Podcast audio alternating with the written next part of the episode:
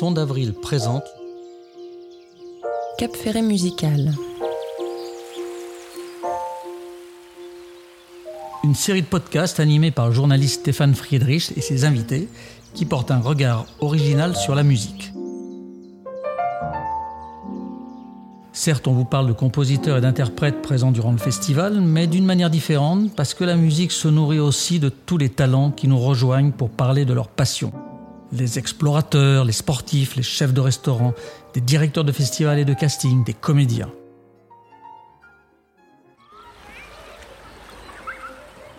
Le track, un atout insupportable. Le track serait-il un tabou chez les artistes? Peut-on en guérir, voire l'utiliser à son profit? Cela aussi est possible. Dans ce podcast, Stéphane Friedrich et ses invités tentent d'expliquer ce phénomène qui touche pratiquement chacun d'entre nous.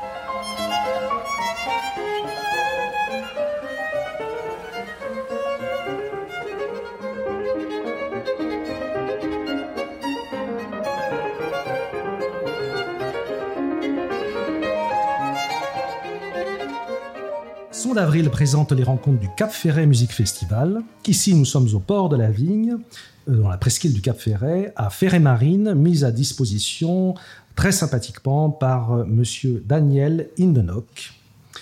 Et avec le thème aujourd'hui de ce podcast, le track, un atout insupportable. Nous avons deux invités, Aude Pénicaud et Marc Chisson, avec votre serviteur. Aude Pénicaud tout d'abord, euh, vous êtes journaliste à RCF Bordeaux et vous êtes également présidente de l'association du Festival de musique en Bazadet. Bonjour Aude. Bonjour Stéphane. Et puis Marc Chisson, saxophoniste, professeur au Conservatoire de Bordeaux et euh, qui est depuis 35 ans le directeur de l'été musical dans Bergerac, dans le Périgord. Est-ce cela, Marc? C'est bien cela, l'été musical en Bergerac, oui. Voilà. Bonjour Marc. Le Bonjour. track, donc, évidemment, ça, tout le monde euh, là, le track. On peut se demander d'ailleurs de quelle manière les musiciens peuvent euh, l'éprouver. Euh, Savez-vous par exemple que la, la transpiration des mains euh, pour les psychologues et surtout pour les ethnologues, nous permettait finalement de mieux nous accrocher aux arbres lorsqu'il fallait grimper en fuyant un prédateur?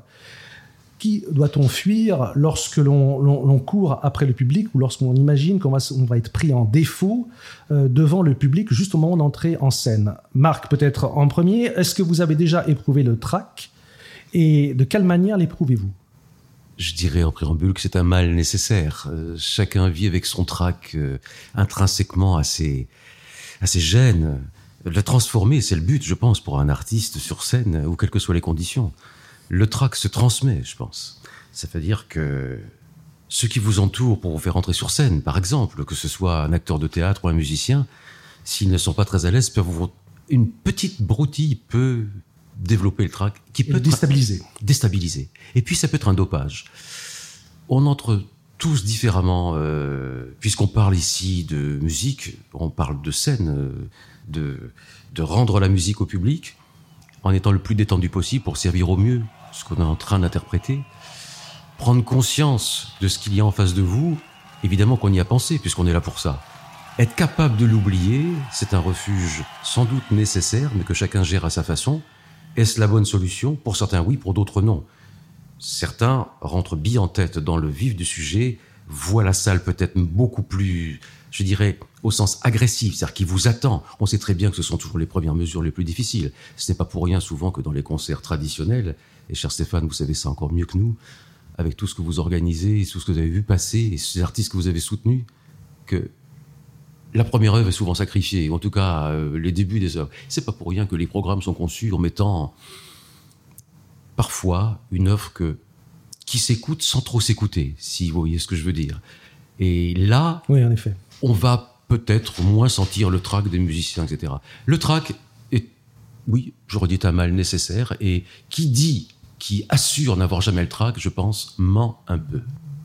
Absolument. Et mais on a vu quand même depuis, euh, depuis la nuit des temps le track comme un élément absolument négatif lorsqu'on monte sur scène. Et on va essayer de voir de quelle manière on peut s'en en s'en sortir et peut-être aussi l'utiliser. D'ailleurs, les professeurs le disent, et vous-même, vous êtes, vous êtes enseignant, si tu as le track, c'est que tu n'es pas prêt. Est-ce que c'est vraiment aussi simple? Eh bien, c'est pas aussi simple. Et vous, pour rebondir sur euh, les premières réflexions, évidemment que ça peut être un élément négatif qui peut pétrifier l'interprète, en tout cas l'intéressé, et lui couper tous ses moyens il existe des tas de moyens, de subterfuges, et le mot subterfuge peut être péjoratif, mais en tout cas des tas de moyens pour pallier à ça. Mais ce n'est pas uniquement en musique. Le trac, la peur, le trac est lié, c'est un synonyme de peur aussi, une angoisse. Et chacun traîne ses angoisses de façon différente.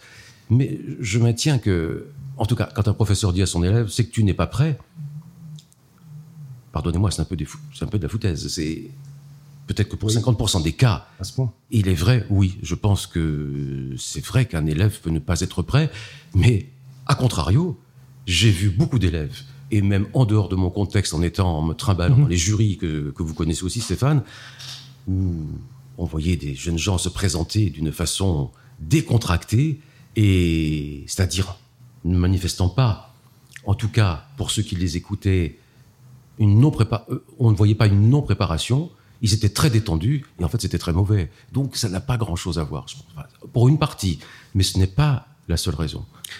Aude Pénicaud, euh, vous euh, qui dirigez un festival de musique en, en Bazadet, euh, vous accueillez évidemment régulièrement tous les ans une quantité importante d'artistes.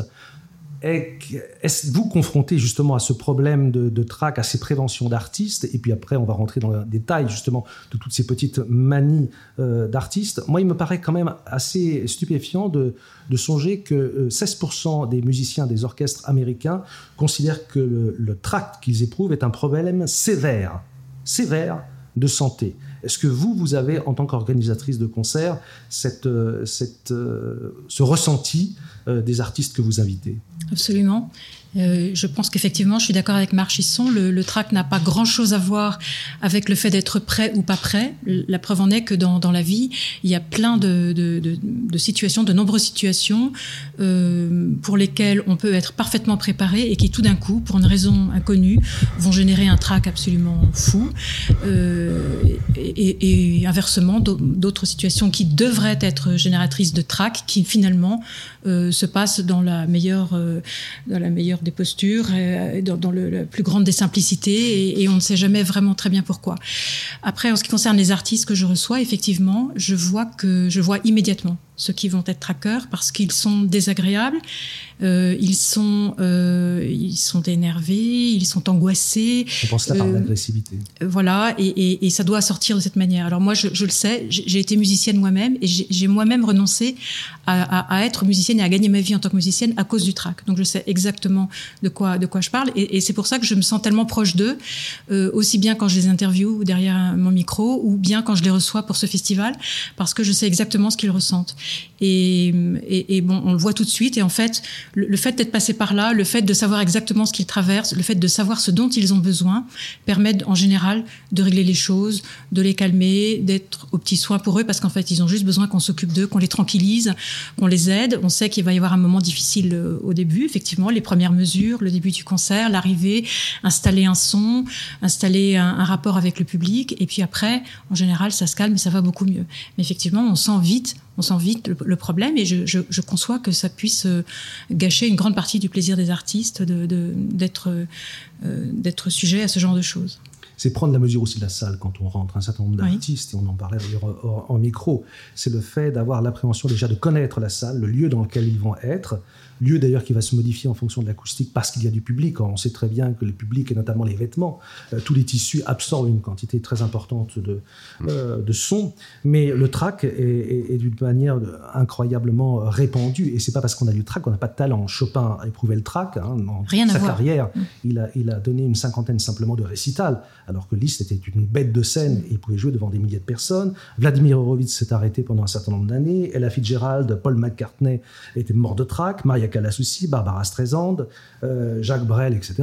Donc le trac est, quelque chose qui se, qui se manifeste de manière euh, extraordinairement euh, violente, à tel point d'ailleurs qu'un certain nombre de musiciens d'ailleurs compensent cela par, par une consommation non seulement d'alcool, on en connaît certains quand même, un certain nombre dans le, dans le milieu classique, mais aussi avec des bêta-bloquants maintenant, afin d'affronter les concerts. Est-ce que vous avez été confronté à cela aussi?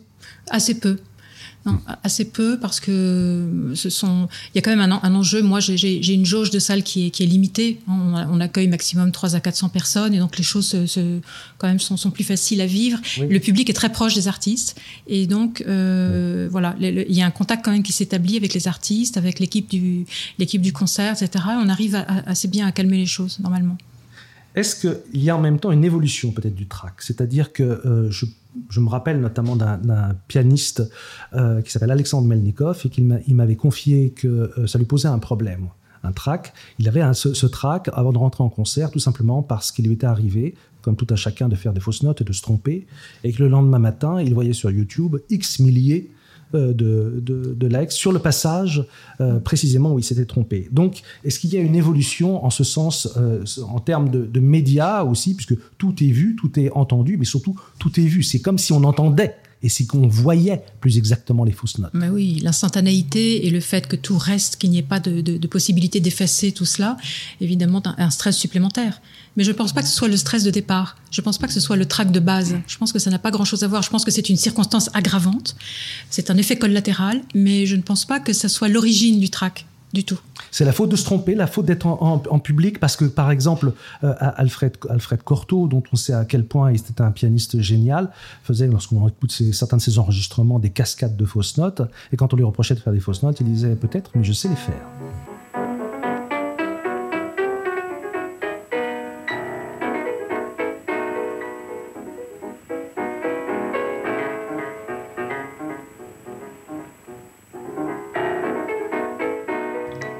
Chacun une dose d'humour à la hauteur du talent. C'était oui. magnifique.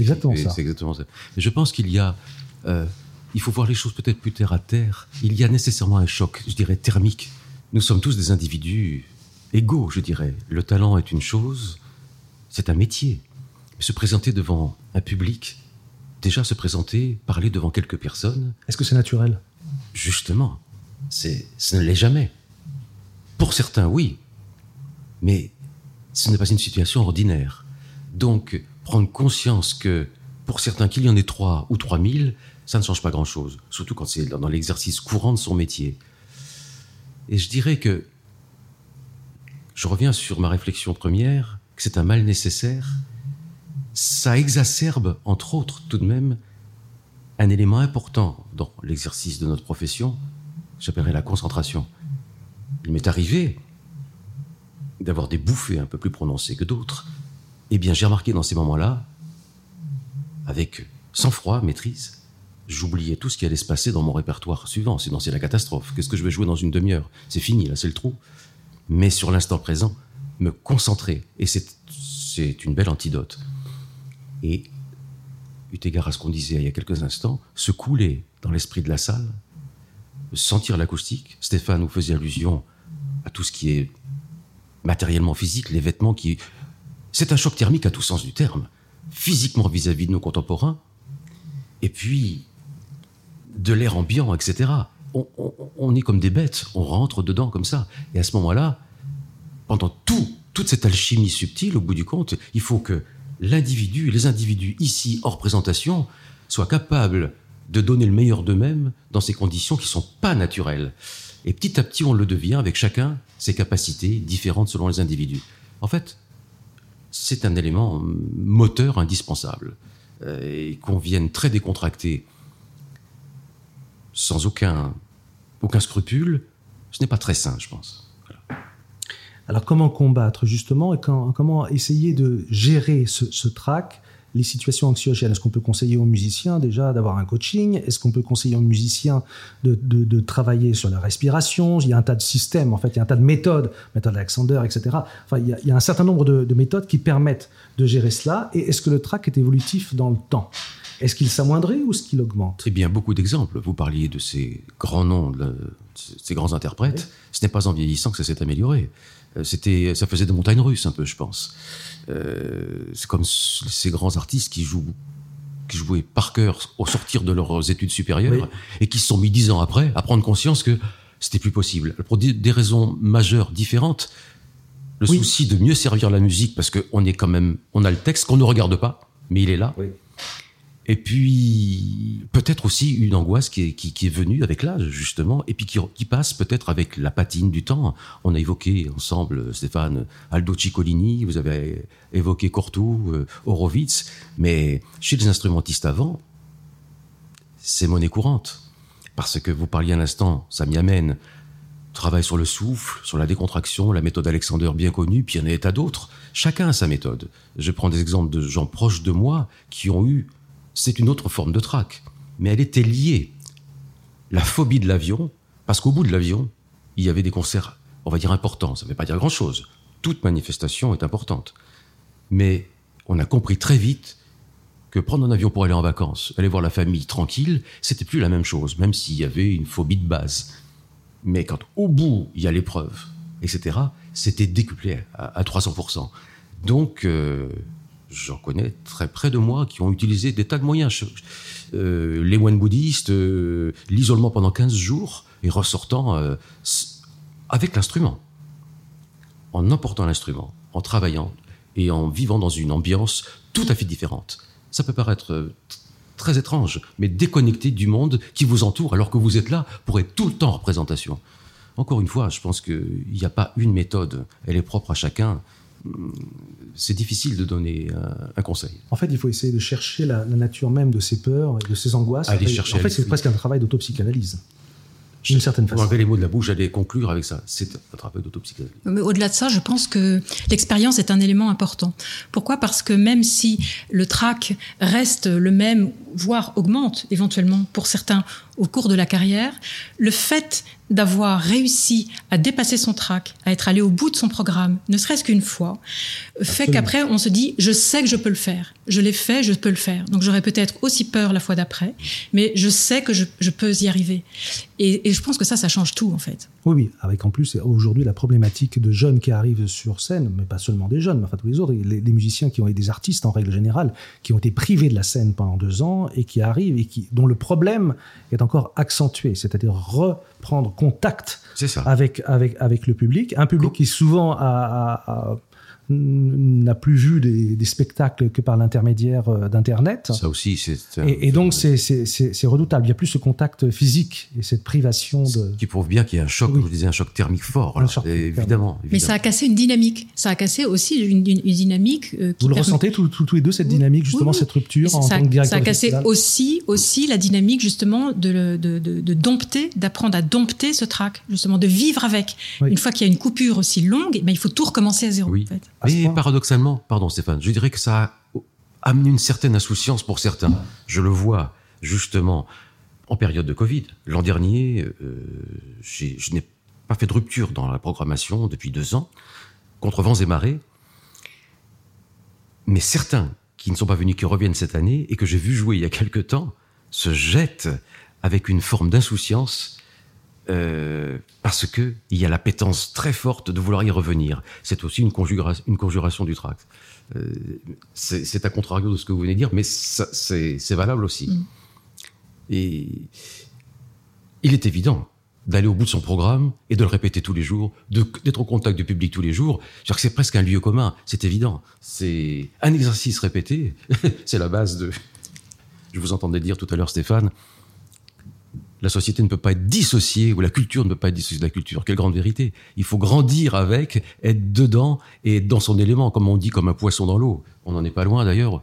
Mais c'est tellement peu naturel. Jouer d'un instrument, le violon, le piano, tout instrument, c'est pas naturel. C'est naturel pour un pour mille, et encore.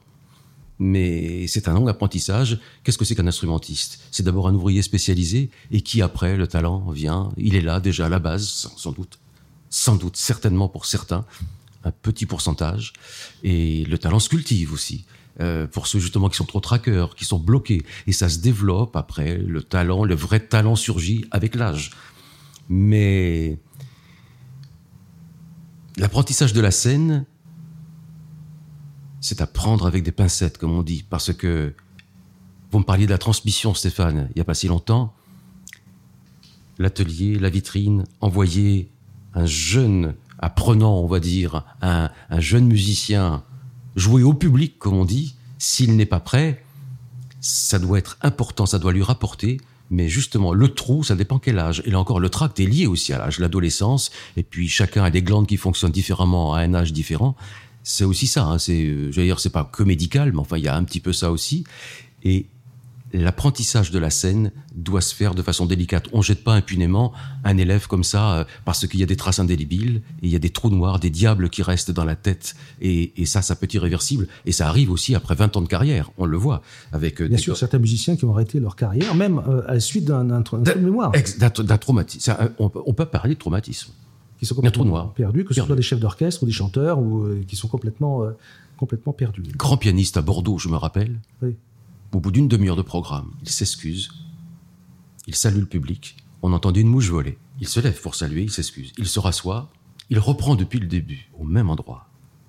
Tout le monde devait peut-être le redouter, enfin ceux qui connaissaient un petit peu ce qu'il jouait. Même chose. Il se relève, il resalue le public, il s'excuse encore. Pas, pas un bruit. Il se rassoit, il recommence une troisième fois. Immanquablement, même chose. Et là, il s'excuse, il quitte la scène, il ne revient pas. Je ne dis pas le nom du pianiste, mais c'est un immense pianiste qui est parti il n'y a pas longtemps. Eh bien, Et... Moi, j'ai vu la même chose il y a fort longtemps avec Arthur Rubinstein. Il y a un trou de mémoire dans un nocturne de Chopin. Prenant sa, sa tête dans ses mains, s'arrêtant, public totalement calme, et recommençant le nocturne du début, mais à un tempo divisé par deux. Et ce qui était absolument fabuleux, c'est que ce monsieur qui avait une connaissance euh, presque de la plume de Chopin. C'était qu'on avait l'impression qu'il il prenait la main de Chopin et à chaque note, chaque note prenait une telle importance, c'est qu'on le sentait dire non, là c'est pas possible, là c'est possible, là il écrit ça comme ça. Et il se guidait dans le cerveau de Chopin.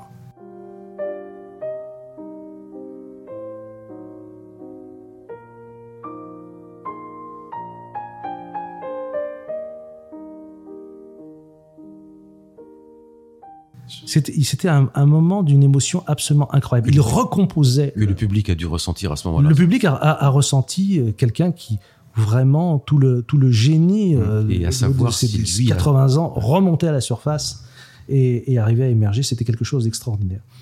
Euh, Est-ce que vous avez euh, le, regret Parce qu'on parle quand même maintenant de jeunes générations euh, qui ont un abattage absolument incroyable, qui arrivent à prendre des choses absolument fantastiques. Je me rappelle avoir entendu notamment il y, a, trois ans Lucas de Bargue interpréter à la Philharmonie de Paris la deuxième sonate pour piano de Chimanovski, qui est une sonate d'une difficulté. C'est 30, 30 minutes de, Scarbo de Gaspard de la Nuit.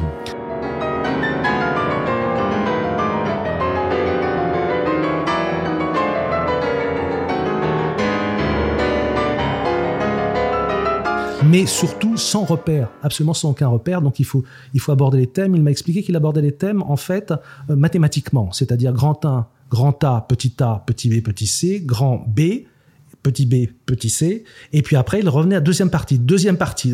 Il me disait, il ne peut pas y avoir de trou. Si j'ai un trou, c'est terminé, tout s'arrête. Je ne peux pas reprendre. C'est absolument impossible. Il avait fait ça sous forme de défi pour montrer que c'était un piano qui était complètement ahurissant. Et donc, nous avons en fait ces, ces, ces, pianistes, mais qui n'ont pas été, entre guillemets, préparés au track qui peut arriver à tout le monde, mais surtout préparés à la scène. Et ça, c'est aussi quelque chose de tout à fait étonnant. Or, il se trouve qu'à jusqu'à une époque, jusqu'à après-guerre, il y avait quand même une réunion des deux conservatoires. Le conservatoire d'art dramatique, d'une part, et puis le conservatoire euh, de musique d'autre part. Et dans les mêmes locaux, il, il, y avait une sorte de fusion entre les deux. Est-ce que ça, c'est quelque chose qu'il faut, entre guillemets, à la limite, oui, bien évidemment, regretter, mais est-ce qu'il faudrait pas justement peut-être recréer cette fusion pour savoir de quelle manière le musicien peut s'exprimer sur, euh, sur scène grâce justement au soutien, à la vision, à la compréhension et puis à l'aide aussi de comédien. Mais bien sûr, l'articulation, le phrasé, la mélodie, le rythme, mmh. le rythme prima, le rythme en musique, je pense, et ben évoqué ce matin des acteurs magnifiques. Oui. Louis Jouvet, Pierre Freinet, etc. Quelle grande école. On a besoin de tout ça. Ces gens-là sont passés aussi, je pense, étaient de grands traqueurs, mais se servaient de ça. Avoir le recul, être capable de posséder le rythme, en tout cas d'essayer de, de, de le maîtriser. Et rien à voir avec le rythme que vous êtes en train de, de qui sert la musique que vous jouez. Le rythme en vous, être capable de, se concentrer. Je reviens au mot, à la sacro-sainte concentration, qui permet de se dégager de ce public qui vous, qui vous paraît agressif, puisque c'est lui. Vous pensez que c'est lui qui vous procure le tract. C'est pas du tout ça en fait. On le génère soi-même. Mais être capable de développer un rythme interne pour oublier ce que vous allez jouer tout en étant dedans tout de suite. Oui, mais la concentration, vous ne pouvez pas la garder en permanence. Je, je me rappelle une discussion avec Daniel Barenboim qui, avait, qui a travaillé avec Edwin Fischer. Edwin Fischer lui disait dans les grands concertos du répertoire, il faut que tu te préserves des moments euh, où, où, la mécanique seule compte, de façon à pouvoir reconcentrer ton cerveau, parce que tu ne peux pas être concentré au maximum à 100% pendant une demi-heure. J'évoquais dans ces moments difficiles, bien sûr. C'est pour ça que je disais tout à l'heure que vous ne pensez pas ce que vous allez jouer dans une heure, sinon c'est le trou, évidemment. Et je voulais quand même soulever une différence de taille à propos de l'approche des musiciens ou des acteurs, euh, quels qu'ils soient, en tout cas, être en représentation sur scène, donner au public. Les musiciens de jazz par rapport aux musiciens dits classiques, si ça veut dire quelque chose, l'approche est quand même différente. Comme quoi, le répertoire, le respect d'un texte, ce n'est pas pour dire que les musiciens de jazz ne respectent rien, mais il y a une autre forme d'écriture, de liberté, ne serait-ce que par l'improvisation, qui, par le déroulement de la créativité sur l'instant, génère une certaine détente. On ne peut pas nier que dans un texte, un musicien honnête, intègre, doit, avant toute chose, être respectueux du texte. C'est la première chose à faire pour au moins séduire le public. Et puis, pour son amour propre. Eh bien, ça déjà, c'est certainement facteur générateur de track beaucoup plus qu'un musicien de jazz, je pense. Oui, dans le répertoire classique, il y a une telle exigence, les partitions sont tellement écrites, en tout cas à partir d'une certaine époque, qu'en fait, le, il y a, on est attendu au tournant dans les œuvres très très connues. Euh, le moindre écart, la moindre chose, voilà, va, va tout de suite soulever des, des tollés. Et je pense qu'effectivement, c'est générateur de, de, stress aussi, mais peut-être que on ne pense pas assez dans le, dans le cursus, tout simplement, d'études euh, des, des, musiciens, par exemple en France, à, à préparer les musiciens, parce qu'il y a, il y a des tas de, de disciplines qui sont enseignées, mais je, je pense qu'il y a beaucoup de nombreuses disciplines parallèles à la musique elle-même et à, la technique elle-même et, et, et, à son interprétation qui pourraient être enseignées.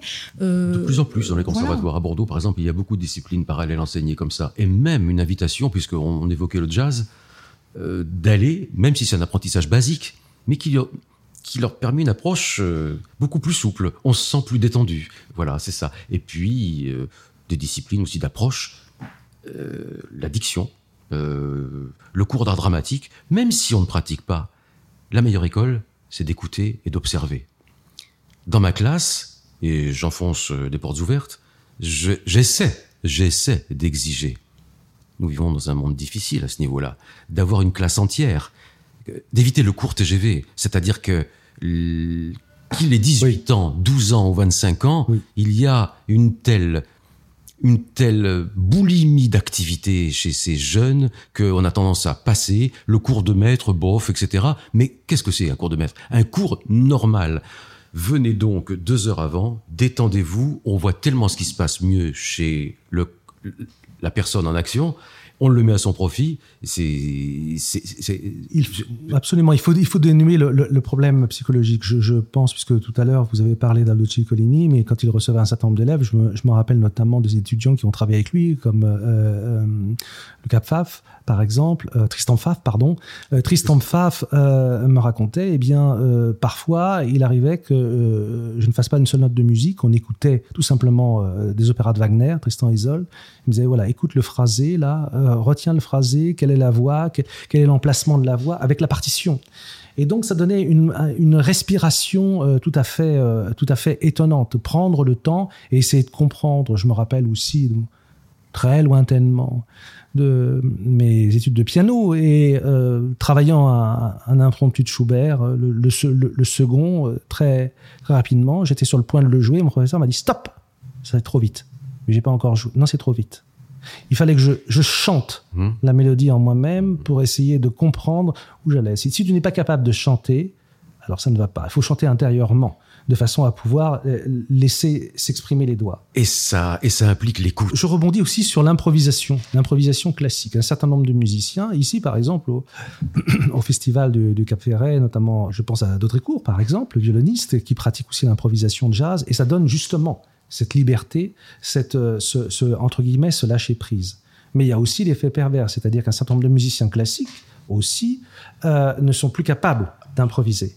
Et je pourrais même dire aussi dans d'autres domaines. Par exemple, il y a des, acteurs et des actrices qui sont dans l'improvisation, qui sont dans le one-man show, euh, qui sont capables véritablement de, prendre des répliques, de travailler sur un scénario dans l'instant même. D'autres ne le sont pas capables au même titre que les musiciens. Certains musiciens, non, c'est la partition, je ne sors pas des notes. Mais je pense à quelqu'un comme Didier Sandre, par exemple, que j'ai rencontré et qui m'a dit, je suis, un, euh, et un peu d'ailleurs comme Aldo Ciccolini, je suis un esclave du texte. Euh, il m'arrive de, de, travailler sur deux ou trois euh, phrases à dire, mais je peux y mettre la journée pour trouver l'indication. Mais je suis incapable d'improviser la moindre phrase. Elle ne savait exactement rien de ce qu'elle faisait ni de ce qu'elle disait. Elle essaya de continuer de manger. Il n'y eut pas moyen.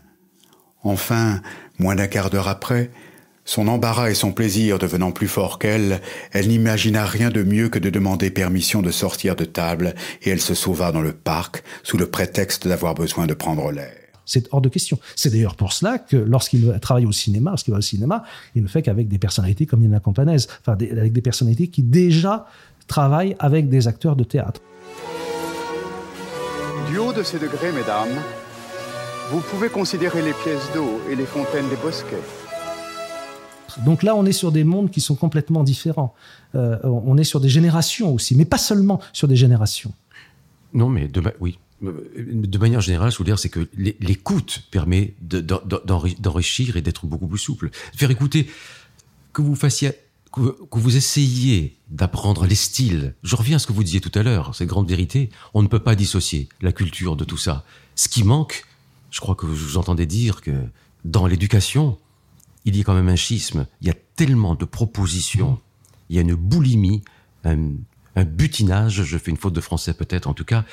Euh, sur plein de petits... On, on surfe sur euh, la vague de tout ce qui se propose, c'est séduisant, rien n'est approfondi, tout va trop vite. C'est pas parler comme un vieil imbécile, euh, que je ne suis pas tout à fait encore, mais je veux dire que c'est...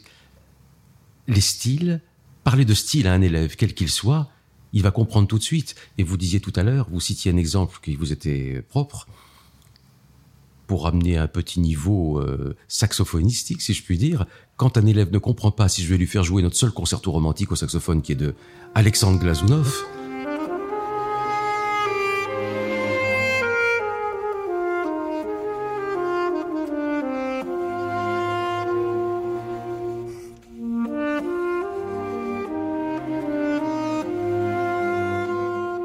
eh bien, je lui, dans ma classe, il y a une chaîne, qu'est-ce qu'il y a? J'ai décédé, mais j'ai décédé de Tchaïkovski, de Rachmaninoff. Je fais écouter un peu de musique russe. Et on passe un quart d'heure. Alors au début, ça les fait rire certains, parce qu'ils disent on va se détendre, mais ils prennent très vite ça au sérieux. Et bien sûr qu'après, ils jouent, ils comprennent différemment la phrase. Donc l'écoute, l'éducation est importante. Et je pense que pour que ce soit lié au thème sur lequel nous sommes conviés, c'est générateur de, de, de, de, guérison du tract aussi d'entendre, ce qui, d'être en confiance. Aborder une partition, il y a des tas de musiciens, j'en mettrai ma main au feu, qui viennent même sur scène en ignorant un peu la jeunesse des œuvres qu'ils jouent.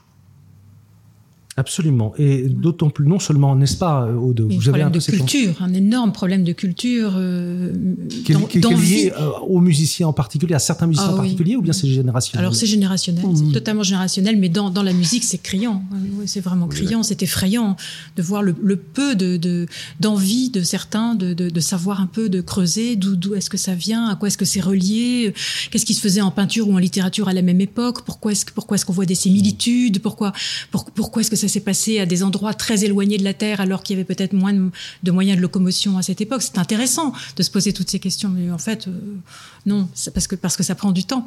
Ça prend du temps. Ils se sont focalisés aussi sur, euh, sur la technique, et puis je, je, pense qu'ils sont monotâches. Euh, un certain nombre d'étudiants à l'école normale de musique de Paris qui, qui disent non, je ne peux pas aller au concert, parce que déjà je fais quand même 8 heures de, musique musique par jour, je ne peux pas aller. Je vais quand même pas en plus aller au concert. C'est le grand paradoxe. Et ça, c'est c'est euh, c'est tout à fait euh, étonnant. Ou alors les instrumentistes qui ne vont écouter des concerts que de leur instrument. C'est ça. Voilà. Ça, on le voit beaucoup chez les chanteurs. Les chanteurs n'écoutent que du chant. Ils n'écoutent que des chanteurs et ne parlent que de chant. Mais alors, aller écouter un concert de musique de chant, un concert symphonique ou un récital de piano, Mais pourquoi faire? Et pour nous ramener à notre sujet, je pense que ça aussi, c'est un bon moyen de pallier euh, au, problème du tract, d'aller écouter ce qui se passe dans d'autres disciplines et voir de la musique en général, ou écouter une pièce de théâtre. C'est évident, de toute façon, de voir la manifestation artistique dans un autre domaine que le sien. Il n'y a pas pire, je pense, que d'aller écouter la, musique qui concerne le petit bout de la lorgnette de sa spécialité. C'est pire que tout. Euh, pas, pas, pas seulement au niveau de la connaissance, des connaissances en général, mais sur l'aisance de la pratique. Il y a, il y a, il se passe comme une espèce de d'euphorie euh, qui est bienfaitrice, je pense, euh, à tous les sens du terme. Euh, toutes les glandes travaillent. Vous avez, vous avez plaisir, vous détestez, vous aimez, vous, vous, adorez. même un concert de rock pour un musicien classique. Bien sûr. J'ai des, des élèves qui vont voir de, vont écouter du métal euh, je, ne formule pas de critique, je demande, je suis curieux, mais je leur demande d'être aussi curieux pour le reste. En général, ça peut paraître malheureux à dire, mais ces gens-là sont beaucoup plus souples. Et quand ils passent des examens, ils ne sont pas à se présenter à des concerts, ils sont beaucoup plus souples que les autres. Euh, je ne fais pas allusion qu'au métal. Ils écoutent beaucoup de musique. Et ils vont, souvent, c'est ce sont ceux qui vont avec leurs parents euh, aussi bien voir des spectacles dans le domaine circassien que voir de l'opéra aussi. Là, parlons, c'est la misère. L'opéra, ça c'est. Alors que pourtant on entend de l'opéra à la radio tout le temps, peut-être trop. Il faut dire que le programme musical sur les ondes, euh, de toute façon, les, élèves, appelons un chat un chat, n'écoutent pas, euh, pas de musique. En résumé. Alors on se s'éloigne peut-être de l'histoire du tract, mais je pense que l'écoute, l'écoute permanente, permanente, vous plonge dans le bain. L'idéal, c'est de s'y glisser malgré soi. Et on arrive sur scène dans d'autres conditions. Il y a déjà assez de facteurs troublant, perturbant, euh, que ce soit des happenings comme hier soir, euh, le feu d'artifice, la sono qui n'est pas bien, etc. Mais c'est ça le monde musical. Et j'y reviens, c'est pour ça qu'il faut pas je, mmh. faut s'adapter. Mmh. Ça fait partie de l'école. En étant prudent, on ne balance pas n'importe qui impunément, pas prêt, parce que ça peut être traumatique. Mais c'est ça aussi. Euh, on parle de génération, on a l'air de parler avec des regrets. On a peut-être tort quand même, parce qu'après tout, ces jeunes-là nous écoutent dire de quoi il parle là? C'est nous on vit qu'on a envie de vivre. Euh, les moyens sont ceux que l'on a aujourd'hui. On n'a pas envie de faire autrement. Ce sont peut-être eux qui ont raison. Je ne sais pas. Mais au résultat, c'est pas très brillant au niveau de la culture qui se qui manque et qui se sent dans l'interprétation. Ça c'est évident. Et les jeunes sont en tout cas pour revenir à notre sujet, aussi traqueurs, sinon plus que ceux d'il y a 20 ans ou d'il y a 40 ans. Ça n'a pas changé. Est-ce que là, là, je m'adresse davantage à l'enseignement, à l'enseignant. Est-ce que vous avez remarqué également des sources euh, du track liées à la posture des instrumentistes Parce que vous avez un, instrument, un instrument, tout instrument d'ailleurs est anormal. C'est d'ailleurs un peu un paradoxe, c'est-à-dire qu'on essaie de convaincre des jeunes doués de travailler 10 ans, 15 ans leur instrument en sachant très bien que c'est un instrument qui posera des problèmes physiques, notamment dans les, dans les bois, enfin dans les instruments avant. Et dans les cordes aussi. Est-ce que la position d'un violoniste est naturelle? Grand Dieu, c'est une catastrophe. Non, mais quand vous rencontrez un violoniste qui sent son violon, vous pouvez lui demander si c'est un altiste ou un violoniste. Parce que vous voyez déjà à son cou qu'il y a de la marque. Alors, les, les traumates liés aux instrumentistes avant, ils sont nombreux, bien sûr. Les souvent c'est la mauvaise posture basique. Si un enseignant à la base n'a pas fait attention, là vous soulevez un, phénomène. Et on peut être un, phénomène de trac. De ça, Peut, ça peut s'ajouter. La compensation, la position, bien sûr. Euh, L'attitude est compensatrice souvent d'un phénomène de trac. Mais parfois, c'est beaucoup plus basique que ça. C'est un rapport à l'instrument. Euh, le oboïste que l'on voit s'époumoner avec les veines qui lui sortent des tempes, alors que ça aussi, ça ne devrait pas être spécialement. Mais c'est, vous parliez du souffle tout à l'heure. Souvent, chez ces instrumentistes-là, euh, c'est parce qu'il y a eu à la base euh, au départ des premières notes, apprendre à souffler dans un instrument, c'est pas une chose banale. Ça paraît tellement naturel. Souffler dans un, après tout, souffler dans quelque chose, c'est banal. Simplement, ils n'ont pas appris à respirer. Ils n'ont. On en revient toujours à la respiration. Et souvent, la plupart des, apprentis qui commencent un instrument, quel que soit l'âge, on commence de plus en plus jeune, euh, ont une approche assez facile. Et l'enseignant va pas vraiment faire attention à ce moment-là, parce qu'il pense qu'il y a des choses plus importantes. Ça va tout seul, ou ça va bien, donc on, pense qu'on va passer à l'essentiel. Alors l'essentiel, il est là, et c'est tous les jours que j'entends, enfin en tout cas auprès de mes collègues euh, sérieux, j'allais dire, on parle de souffle, la pause de son, apprendre à se détendre en soufflant et aller le plus longtemps possible. Ça veut dire que, comme on dit l'adage, souffler n'est pas jouer. Mais là, Exactement ça. exactement ça. C'est particulièrement vrai Oui. pour les chanteurs aussi, qui Eh, sont, qui sont les sûr. seuls à être à la fois l'instrument et l'instrumentiste. Tous ne- mes élèves vont écouter la classe de chant. Voilà, et ils ne peuvent donc s'appuyer sur aucun instrument pour les aider. Ils sont eux-mêmes complètement à nu devant le public et ils ne peuvent se reposer que sur leur technique et sur leur souffle. Et, et je pense qu'il y a un, un, un trac particulier pour le chanteur à, cause de cette exposition d'eux-mêmes, parce que tout sort d'eux-mêmes. Euh, et, et- et voilà, ils sont leur instrument, ils l'ont forgé avec leurs professeurs, ils l'ont forgé eux-mêmes. Et donc ce qu'ils donnent, ils donnent tout, tout vient d'eux, de leur corps, de leur voix, de leur timbre, de leur expressivité, de tout cela. Et je pense que ça en fait des musiciens particulièrement euh, Fragile. fragiles. Et justement, l'instrument, quel qu'il soit, avant, bois, à cordes, piano, mais surtout l'instrument qui est proche du corps, est une compensation, tout à fait d'accord avec ce que vous venez de dire, Aude, parce que justement, nombre d'élèves choisissent un instrument, ils changent très vite au départ, on voit tout de suite, il faut chercher le naturel. Après tout, j'allais dire, c'est comme quand on travaille dans la masse de la glaise pour sculpter quelque chose. On voit tout de suite quand ça va tomber naturel. Même pour un violoniste, un enfant, pourquoi on dit à un violoniste qu'il faut commencer le plus tôt possible? Parce que la lutherie permet de faire des petits violons quoi. sûr. Euh, beaucoup plus facilement que des petits pianos. Quoi. On grandit avec l'instrument. Euh, Comment? On Grandir grandit avec, avec l'instrument. Et on voit tout de suite chez l'enfant ce qui va être un professeur doit être comme un médecin, je pense. Un enseignant doit être perspicace. Je pense que comme je parlais de la concentration, mais la perspicacité est un maître mot, je pense. Être capable de voir dès le départ ce que ça va donner dans 15 ans. Ça fait partie de notre métier. Et c'est une fichue responsabilité et c'est pas à prendre à la légère parce que souvent, euh, les drames, euh, on peut parler de drames, peut venir un élève, euh, un enfant qui n'est plus un enfant dix ans après peut venir vous reprocher que c'était c'était pas fait pour lui au bout du compte et qu'il aurait pu s'exprimer même s'il s'en débrouille pas mal bien mieux avec un autre instrument qui au départ bah, euh, du hautbois, non, ça ne tente pas le hautbois. Pourquoi? Parce que le répertoire, pour lui, c'est ringard, la musique classique, etc.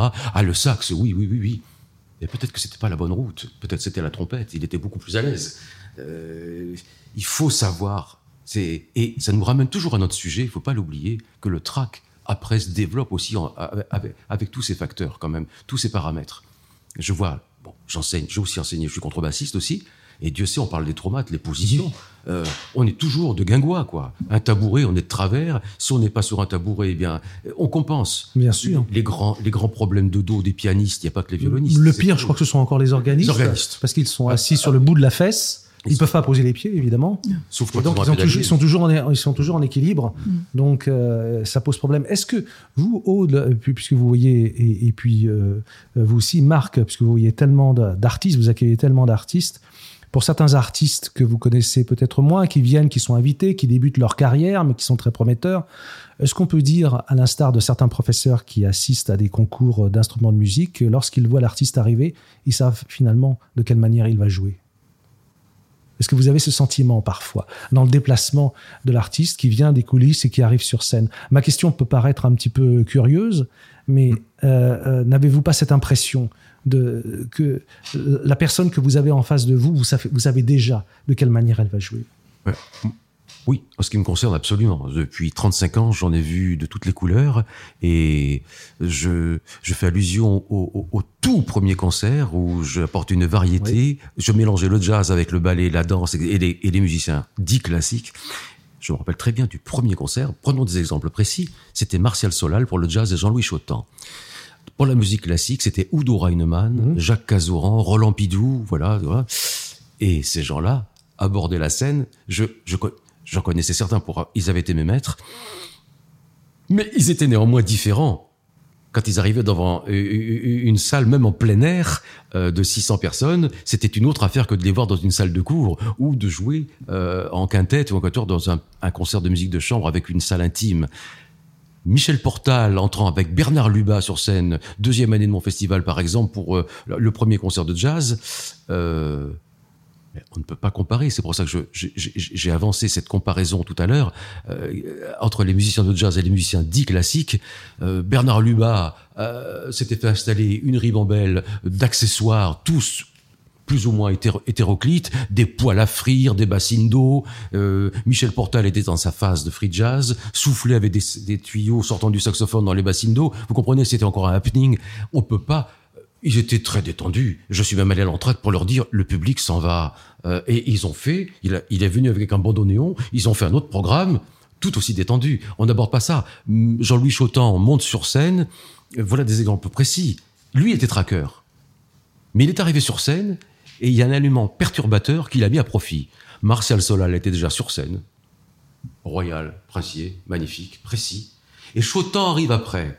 Et là, c'était les débuts du festival, une scène artisanale, voilà une planche qui se défait, et Chotan, de, son, euh, de ses 110 kilos, de son 1m90, part un peu à la renverse.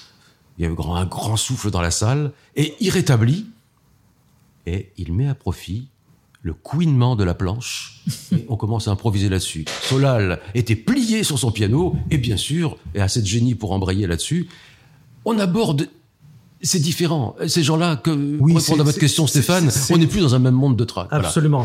Là, c'est l'humour et c'est la prise de distance qui sont. La prise de distance. Et puis la générosité. La, générosité, parce que je trouve que il y a un monde entre ce qu'est l'artiste avant de rentrer en scène et ce qu'il donne après qu'il rentre en scène. Et ça, c'est quand même la grande surprise. Et c'est ce qui fait quand même le, le, grand plaisir de ces rencontres, finalement. Oui. C'est parce que, pour répondre à votre question, moi, je, je ne pense pas qu'on puisse vraiment savoir ce que ça va donner sur scène tant que l'artiste l'artiste n'est pas en situation devant le public. Euh, ça, il ne peut plus reculer. Il y est, il faut y aller, il, faut plonger, et là, il peut tout se passer. Et là, on découvre des choses extraordinaires. On découvre des gens un peu secs dans la vie, un peu nanana, etc. Et puis qui arrivent et puis qui donnent tout, qui sont, qui subjuguent le public parce qu'ils sont profondément généreux et parce que là, tout, tout se joue en fait. Oui. À titre de témoignage, il y a nombreuses années, j'ai organisé un, spectacle au théâtre Marigny. Il fait venir des, acteurs pour une opération de bienfaisance. Il y avait notamment François Perrier et Robert Lamoureux. Et donc j'accueille Robert Lamoureux, qui était un monsieur vraiment très âgé à l'époque, avec une canne qui marchait très difficilement. Et quand il a, il, a fait un extrait d'une pièce de boulevard, et quand il a rentré sa scène, mais c'était un jeune homme de 30 ans.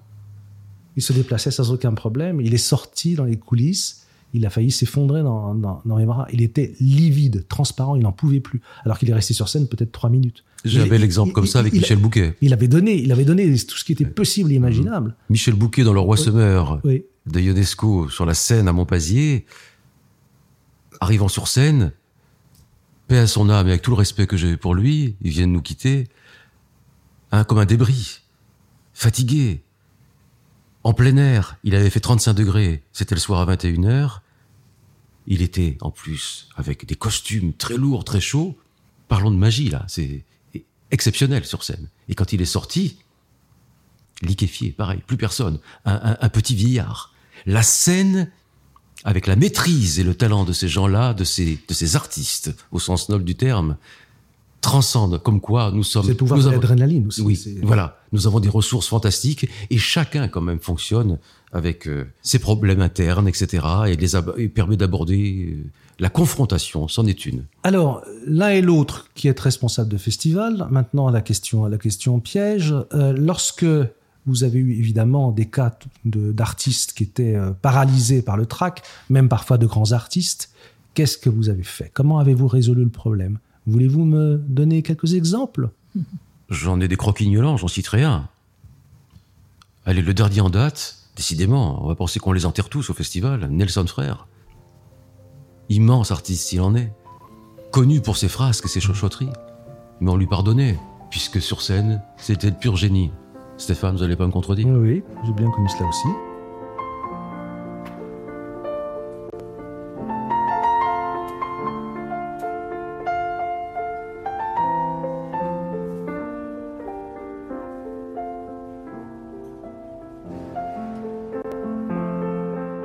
Eh bien, on lui vole toutes ses affaires en gare de Montparnasse. Et je l'apprends quand je vais le cueillir dans notre bon sud-ouest. Il avait un jeune secrétaire avec lui, pétrifié. J'apprends ça. Il avait perdu tous ses gris-gris, toutes ses partitions. Mais voilà un artiste qui jouait par cœur depuis très longtemps. Lui qui n'avait pas changé, comme un Jean-Marc Louis Sada ou des artistes comme ça. Eh bien, c'était deux jours avant. Il est resté cloîtré dans sa chambre d'hôtel. Je lui ai tenu la main au sens propre j'insiste, en lui faisant des salamalek, en essayant de le persuader, je ne prétends pas être un psy, mais il a fallu user de subterfuges, et la réponse est tout le temps, Marc, je ne jouerai pas. Je il n'avait pas ces petits accessoires, et surtout, comme par hasard, il n'avait pas la musique, alors qu'il jouait sans la musique. la musique sera là. Je ferai tout ce qu'il faut. La musique a été là. Jusqu'au dernier moment, il ne voulait pas jouer. Hmm. Et ça vous échappe. Est-ce que j'ai été persuasif parce que j'y ai passé beaucoup de temps Est-ce qu'il y a un autre déclic N'empêche que quand il, est venu sur scène, il ne paraissait pas accablé. Il n'était pas, pour en revenir encore à notre thème d'aujourd'hui, pas spécialement traqueur à ce moment-là.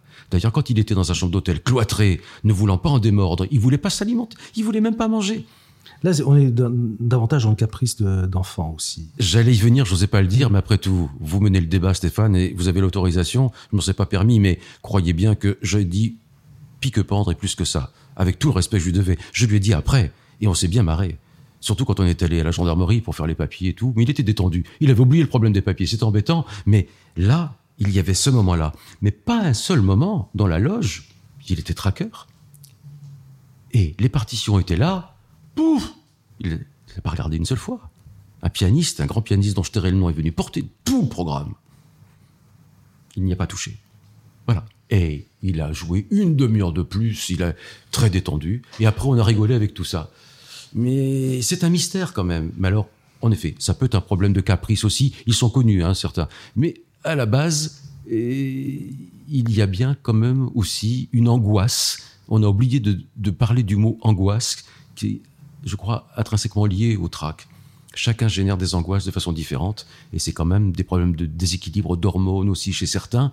Et après, ben, la situation, la mise en situation, etc. Malgré le grand métier, c'était à l'aube de sa vie, et peu de temps avant qu'il nous quitte. Oui, et puis il y, a le, regard aussi des jeunes générations qui arrivent. Il ne faut, pas se tromper lorsque euh, dans les années 30, euh, euh, Vladimir Horowitz est arrivé en, France, il était inconnu.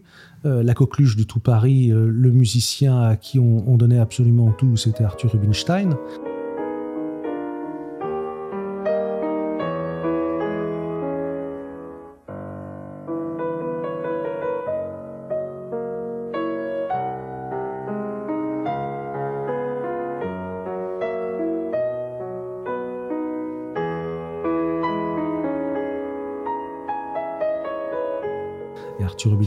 Dit d'ailleurs, hein, il l'a même écrit. Euh, lorsque j'ai écouté pour la première fois Vladimir Horowitz, j'ai eu l'envie d'arrêter le piano.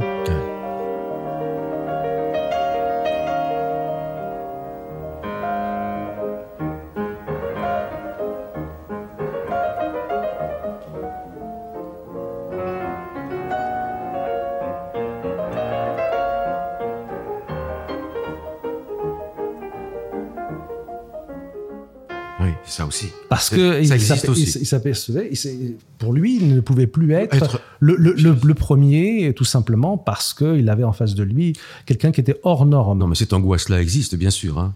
Euh, j'ai tellement d'autres exemples. Et pour euh, arrêter le débat là-dessus et, terminer avec l'exemple de Nelson Frère, euh, il y avait cette angoisse de ne pas avoir la musique.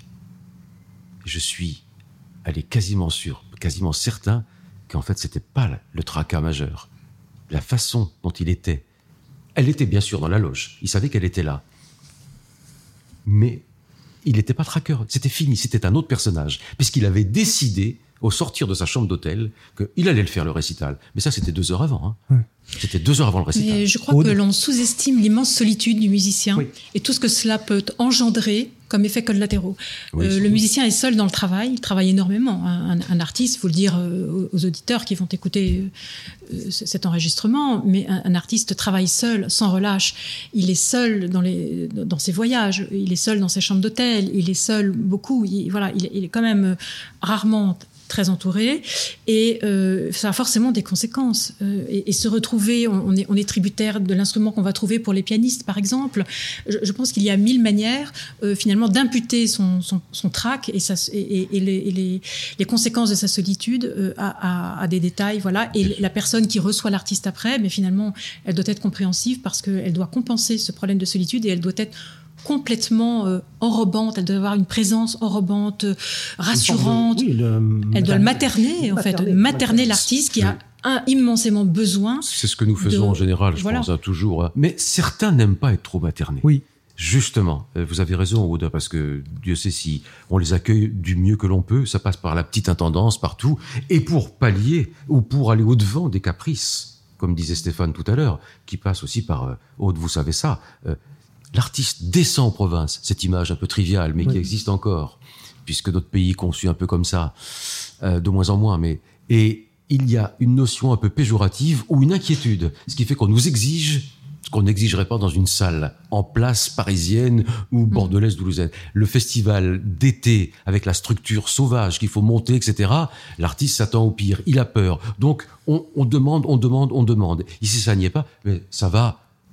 C'est c'est- c'est à la limite du grotesque. Ça va de la liste du catering Oui, à la fiche ça. technique. Oui. Enfin, et ce Bien sont sûr. donc des enfantillages. Oui. Si, ah, Dieu merci, avec un peu de métier, il faut avoir le courage tout de même de dire stop Mm. et, et d'avoir d'exiger du respect des deux parties. Oui, mais il faut dire aussi que le rapport avec le public est complètement différent. Parce Ah ben que dans un festival, la confrontation, euh, n'est-ce pas, c'est pas, c'est. La carrière ne dépend pas de, contraire. de- de ce, de- de ce concert-là euh, par rapport à des de, de grands organisateurs de concerts parisiens. Oui, ou de grands- bien qu'aujourd'hui, on l'évoquait ce matin, avec les réseaux sociaux, regardez hier soir, euh, tout le monde, euh, que les conditions ne soient pas bonnes, sûr. le son mauvais, euh, c'est partout. C'est c'est le fléau de notre époque tout de même. Oui, oui. C'est un, encore un mal nécessaire sans doute, la communication à travers la planète tout de suite, mais cette façon de sauter euh, comme la misère sur le monde, sur le moindre élément, sans aucun recul, ça nous ramène à la pédagogie aussi, et aussi au trac. On ne digère rien. Tout va trop vite. Donc dès qu'il y a quelque chose, une mise en situation délicate, l'émotion devient beaucoup plus exacerbée. Donc on pourrait parler longtemps du trac.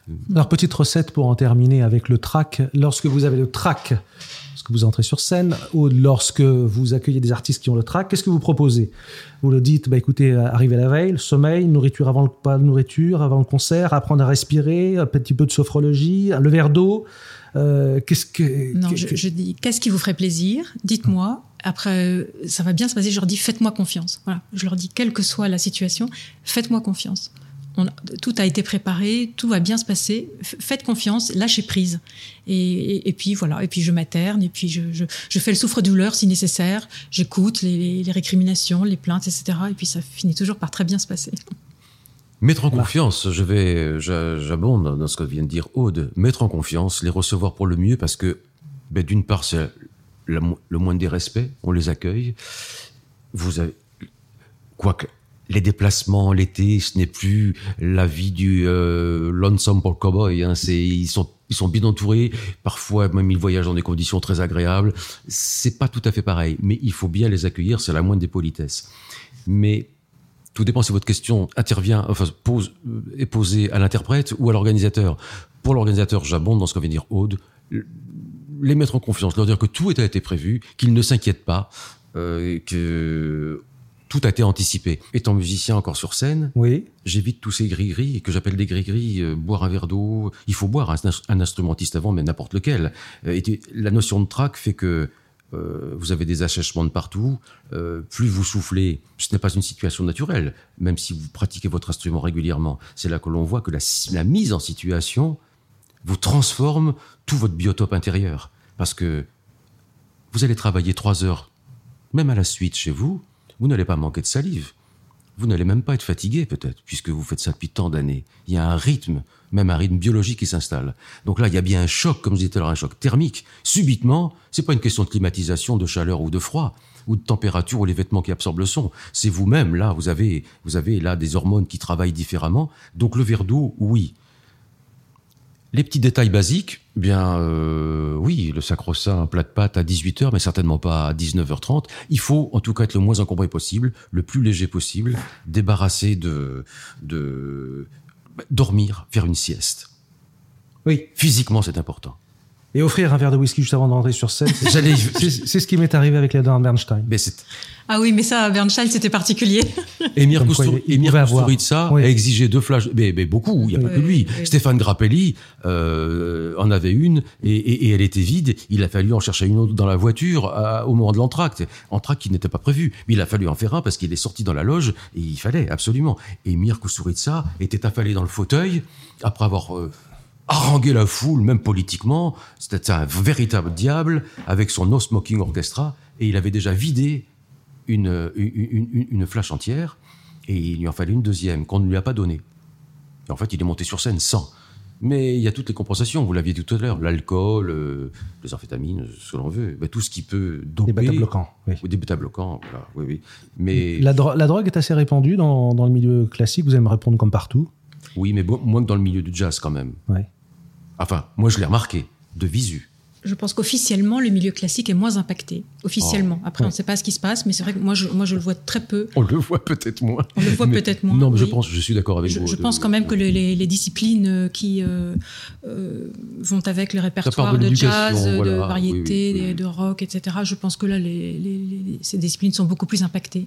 Parce que, parce que quand même, pour la musique classique, il y a- une, une exigence euh, quand même de- de- d'être présent, vraiment d'être hyper concentré. euh, Je pense qu'il n'est pas forcément compatible avec euh, la prise de drogue, je pense. Oui, Mais on ne peut pas Bien se rattraper, on ne peut pas se rattraper si on si on s'éloigne de, de- de Oui, la partition. alors on ne peut pas ne pas être maître de ses moyens. Alors que dans ces grands happenings, euh, il faut bien reconnaître quand même, sans, c'est pas péjoratif, mais enfin, euh, que l'esprit s'évapore ou soit entraîné dans euh, des divagations terribles, euh, je dirais non seulement ne gâche rien, mais des fois participe à l'essor du, du spectacle. Quand Bien on sûr. voit, euh, voilà, quand on voit une jauge de 5000 personnes, de 5000 jeunes debout, euh, qui hurlent, etc., avec, euh, nous avons oublié de parler des décibels. Là aussi, euh, non seulement pour qu'un musicien qui peut être tracker, la notion de bruit, de son, euh, est, est une forme d'antidote. Ça vous, ça vous imprègne et ça vous mélange davantage avec l'assistance. Ça- on peut le ramener d'une façon, d'une façon plus discrète à la musique classique aussi. Vous jouez avec un orchestre. Le rapport soliste-orchestre, c'est déjà un- une première confrontation avant de l'être avec le public. Mais quand vous commencez grâce au chef, qui vous met en confiance, etc., et qu'il là, il y a une osmose, c'est comme le peloton par rapport au soliste, qui est parti deux heures avant, qui se fait rattraper inexorablement, force à la masse. Et ça vous met en confiance. Vous êtes tout seul sur scène, ou même tout seul avec votre pianiste ou une petite formation, vous vous sentez plus nu, parce que ce sont comme Bien des sûr, solistes à côté sûr. de vous. Stéphane, vous connaissez pas. Donc, la notion de track, Mhm. elle est encore générée de façon différente. C'est un vaste monde. C'est, y a pas, y a, je n'ai pas de réponse précise. Il n'y a pas de solution que d'évoquer petit à petit avec toutes ces anecdotes, les situations évoquées, chacun. Euh, ça peut servir à l'accumulation de tout ça, à, à pallier. Mais basiquement, avant un concert, il faut être le plus léger possible, le moins fatigué possible, dormir si on le peut, et puis boire beaucoup sans doute, oui, parce que on s'assèche beaucoup. Et même avant même le concert, il faut surtout envisager que les, surtout que les jeunes qui arrivent aient la possibilité enfin de pouvoir jouer le plus souvent possible, Ah, d'être le plus souvent sur scène. C'est une garantie. C'est une garantie d'éviter le trac. Le track, absolument. Bon, c'est déjà quand même un message d'espoir. Et puis profitons-en du track, ce track si insupportable et si génial. Et c'est génial. Merci, merci à vous deux, euh, Marc Chisson et puis Aude Pénicaud, pour nous avoir fait partager ces, ces grands moments de track ensemble. Nous, le- nous le sommes tous. Voilà, dans le cadre des podcasts euh, du euh, Festival de euh, musique du Cap Ferret. On peut peut-être conseiller la Oui. lecture d'un livre Ah qui oui, n'est plus très jeune, mais qui est le livre d'Antoine Goléa Oui. Oui. sur le track, et où il explique qu'il n'a pas pu faire carrière de, violon- de sa carrière de violoniste comme il l'espérait à cause du track. Il a littéralement euh, liquéfié à chaque fois qu'il devait, qu'il devait jouer. C'était l'un des fondateurs de la critique des, la de tribune des critiques de disques sur, France Musique, avec son accent roumain absolument Oui, oui. inénarrable, et, et le, le livre est assez savoureux. C'est bien d'évoquer Antoine Collet, bien sûr, parce que lui, il a fait un livre, mais ils sont nombreux, comme lui, qui n'ont pas fait carrière, vous le disiez d'ailleurs Voilà. ce matin encore. Vous parliez d'ailleurs de violoniste, mais je vous signale quand même que Sibelius, euh, lorsqu'il a composé son concerto pour violon, il lui était destiné. Oui, à lui-même. Il voulait le jouer et, et, euh, il en avait les moyens parce que c'est un très Un très, bon violoniste. Ouais, Et Dieu sait que le concerto est, une, est, est un monstre euh, du répertoire.